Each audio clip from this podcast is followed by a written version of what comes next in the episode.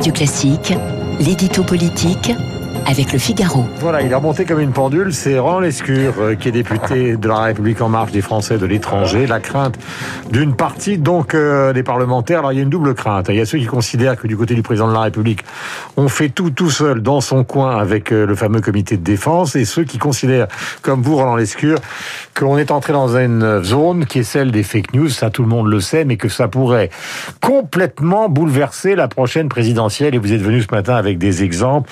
Nous parlerons d'ailleurs du rôle des GAFA avec Pierre Louette, des géants et des hommes, tout à l'heure.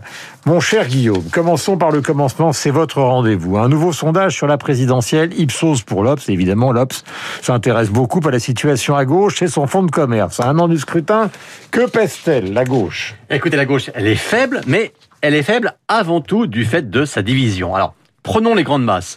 La France est en gros coupée en quatre, avec quatre quarts à peu près équivalents, un pour Emmanuel Macron, un pour Marine Le Pen, un pour la droite et un pour la gauche. C'est dire si le match est potentiellement ouvert. Mais la droite, elle a un problème, c'est qu'elle est grignotée par Nicolas Dupont-Aignan. Et la gauche, elle a un drame, c'est qu'elle est elle-même divisée en trois tiers, un tiers pour Mélenchon, c'est le plus gros tiers, hein, autour de 10%, mmh. un tiers pour les socialistes et un tiers pour les écologistes. Et quels que soient les candidats retenus, hein, Hidalgo, Hollande ou Montebourg pour le PS, Jadot ou Piolle pour les Verts, personne n'atteint à soi seul la taille critique minimale pour être crédible. Hidalgo un peu mieux que les autres et Jadot clairement mieux que Piolle, mais avec des candidatures multiples, c'est Mélenchon qui reste le premier à gauche et à un niveau médiocre.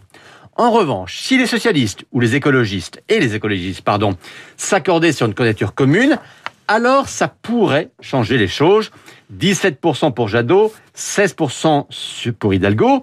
Ça reste encore loin de Macron et Le Pen, mais 8 points dans une campagne, on sait que ça se rattrape, et c'est au-dessus de Xavier Bertrand à ce jour. Donc, une candidature unique permettrait à la gauche, dite de gouvernement, de ne pas être ridicule, et donc d'entrer sérieusement dans le match de 2022. Mais comme vous êtes un garçon rationnel, une candidature unique de la gauche, qu'est-ce que sincèrement vous y croyez, étant donné les personnalités qui sont en lice Eh bien effectivement, c'est là que les ennuis commencent pour la gauche, car tout le monde est d'accord sur le principe et l'objectif, mais personne n'est d'accord sur le chemin pour y arriver, et encore moins sur l'incarnation. Hier encore, Yannick Jadot a dit qu'il voulait travailler à la construction d'un rassemblement entre Jean-Luc Mélenchon et Emmanuel Macron cet espace-là, tout le monde l'a identifié. Mais, premier écueil, Jadot dit qu'il faut trouver une procédure de départage large, c'est le bon sens, sauf que son propre parti, Europe Écologie Les Verts, mmh. a mis en place une primaire interne à laquelle Jadot ne veut pas se soumettre. Donc, première étape, ce sera déjà du rififi chez les Verts.